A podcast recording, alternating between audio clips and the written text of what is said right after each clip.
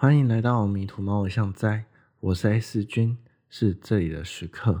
今天主人不在，就由我来说说有关于不同时空里有趣的故事吧。T 四的童谣庄向南走五十四线道，一路前行，骑着机车约莫需花一点五个小时，会遇到一条岔路。如果你向左侧骑乘，会进入丽香的紫杏村，紫是紫罗兰的紫，杏是银杏的杏。紫杏村算是个人口外移较为严重的村庄，多为老年人口为主。村里的收入主要是依靠着高经济观赏用植物的种植为主，并利用花海吸引观光客。也由于是务农的村庄，相对的在夜间活动的频率也相较的低。市集商店大约都在八点左右就歇息了，少数在八点后室外还亮着的灯，除了村庄里唯一一间二十四小时的便利商店以外，大概只剩下路灯了。有位少女，她的小名叫做黛，她正值黛绿年华的黛，在大半夜骑着雅马哈 F 力二五的轻档车。进到了紫杏村来，村里的街道上没有任何的人车，唯一还亮着的店家也只剩下村中央的便利商店了。而它的对面有一条人车皆可通行的花海小路，虽然不是花期，又到了深夜，小路没有什么路灯，能见度低。但顺着这条小路向前，直到路的尽头。是一座公园，他将车停在了公园的广场上，眼前的水车静止着。在这昏暗的公园里面，唯一一盏不灭的路灯还亮着。他走到了路灯旁的布告栏，上头除了贴着村里须知以外，几乎贴满了整片的寻人启事。从看起来有些时日早已泛黄，印刷体。早已糊掉的，再到像是刚贴上布告栏、清晰洁白的寻人启事，内容全都是一位年约八到九岁的小女孩，她的面容神似黛，失踪的资讯也一字不差的写着黛的本名。她一言不发的伫立在路灯底下，好久，好久，好久。弥漫在早晨紫杏村的雾逐渐地消散，太阳还未露脸，就先为这个村庄上了一点带有灰阶的蓝色。早餐店拉起铁门的声音震耳，在街道上晨跑的壮年男子拐了一个弯，走进了花海小路。公园广场旁的水车开始转动，男子跑进了公园的森林步道。经过了疏湖道，跑上了人工小山丘。山丘上有一座五字碑，他就在碑旁的休息观景台上休息，鸟瞰着公园的景致。据闻百年前紫杏村曾有一条河，名字叫做季蛟，鲫鱼的鲫，蛟龙的蛟。季蛟河里住着一只荒淫的河妖，他每年都会向村里索讨一名童女做他的妻妾，不然季蛟河将会淹没整座村庄。村里的祭师无奈，只好每年选一名童女送给河妖。而在这样的一个传说里，总会有一名英雄出现，也许。他只是一个为了自己心爱的女儿奋力抵抗，最后成功击杀河妖的父亲，或者是一名大有修为、功德即将圆满的苦行僧。他恰巧屡经紫杏村，并听闻河妖之恶行，决意和村民一同击退祭交河妖。再者，菩萨怜悯，大开神通，解救苍生，但始终。都没有村民所期盼的英雄出现，而你是否又跟我想的一样呢？是啊，为什么？这十几年来都没有人想过呢？既然期盼不到英雄的到来，那么何尝不自己当英雄呢？一名被选上的童女嫁给何妖之时，暗藏了何妖惧怕的讨论，在何妖春心荡漾之时，毫无防备之际，击杀了何妖。寂交河也在一夜之间隐没于土里，流金之末聚集成了现在的书湖。由于被选上的河妖之妻，就此生是无做人的权利，并无名无姓，所以村里的祭师便建立了这座五字碑，祭祀河妖之妻和安定民心之用。晨雾消散，光辉洒落在五字碑上，男子也跑下了这一座小山丘。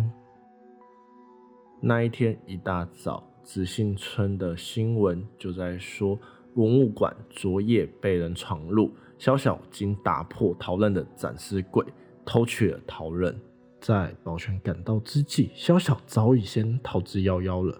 目前得知嫌疑犯可能是昨晚进村的少女，警方要求少女到局里说明，并且尚不排除还有其他嫌疑人犯案的可能性。不过，在几个小时之后，少女也就是带的嫌疑就被排除了，主要是因为不能睡民宿的老板杨先生出面作证，在少女进村时就见她直接进公园的广场里，他向前搭讪，并且在公园里聊了许久，也听见了上方的文物馆发生了混乱。两人无意上前围观，决定先回民宿休息。所以，至今讨论的下落依旧不明。部分的老者对此感到不安，觉得讨论消失了，可能会让河妖复活。可是，是否真的有河妖呢？你觉得呢？河妖也许就正存在你我的身边。杨老板算是深受其害之人。那年他在猫巷仔里说了这么一则故事：他在紫杏村新桥上杀了人，并且在案发的当下就自首了。幸运的是，他在被关了这几年当中，因为表现良好而提前获得了假释，所以才开了那一间不能睡民宿。只是他从来没有想过自己会成为传说中的童女，亲手断送掉何妖的性命。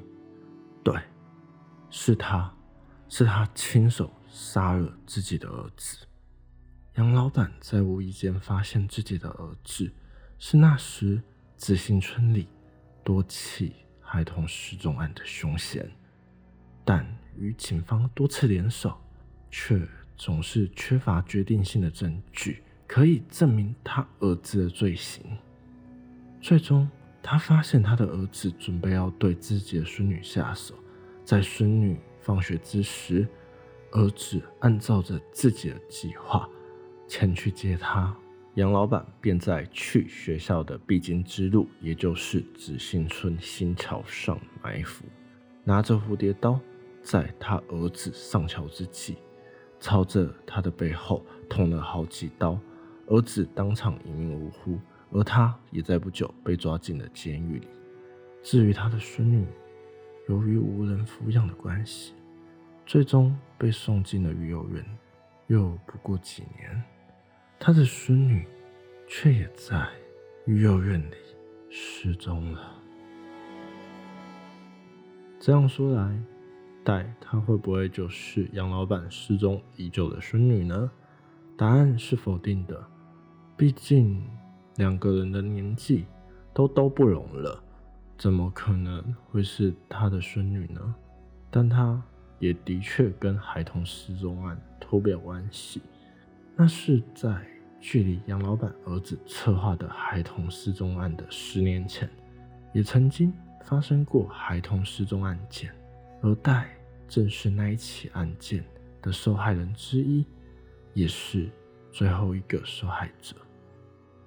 只是在那一起案件当中，戴他算是比较幸运的，因为在那一起案件当中的犯人要的是将小孩子卖掉，获取高额的报酬，而非是从戴身上获取短暂的快乐。至于凶手要把戴埋去哪里呢？这点我倒是晓得。有一个专门收购小孩子的组织，它的名称叫做“妈妈”。只要你想得到的有关于孩子的非法勾当，对妈妈而言，全部都是专门课。不过，犯人掳走他，在运送的途中发生了意外。不幸中的大幸是，犯人死了，而他被好心人所救。小时候的他根本不晓得子信村在哪，又要往哪儿走才会回到他的家。那里的人也似乎不曾听闻过子信村。他花了十几年的时间，才终于回到属于他的家乡。在夜里的公园路灯底下，看见那贴满整片布告栏的寻人启事。如今他回到了家。可是，期盼他回来的人却忘了他。但在紫信村的那几日，见过了他的父亲。他的父亲每次见到他时，都问：“嘿，年轻人，你叫什么名字啊？好难得紫信村有游客过来，你的名字真好听哎！要是我女儿还在的话。”一定会跟你一样的漂亮。我得赶快去找找我女儿才行。我得赶快去贴寻人启事。我真的好希望我的女儿可以早点回来啊！此时，戴才明白，原来寻人启事上的名字对父亲而言早已是留白。父亲早已忘记了他的名字，只能。日复一日，年复一年的张贴那一张始终如一的寻人启事。最后，在离开紫星村之前，戴看了吴志碑一眼，便扬长而去了。你好，我是 A 四君，也欢迎你再度来到迷途猫的巷仔。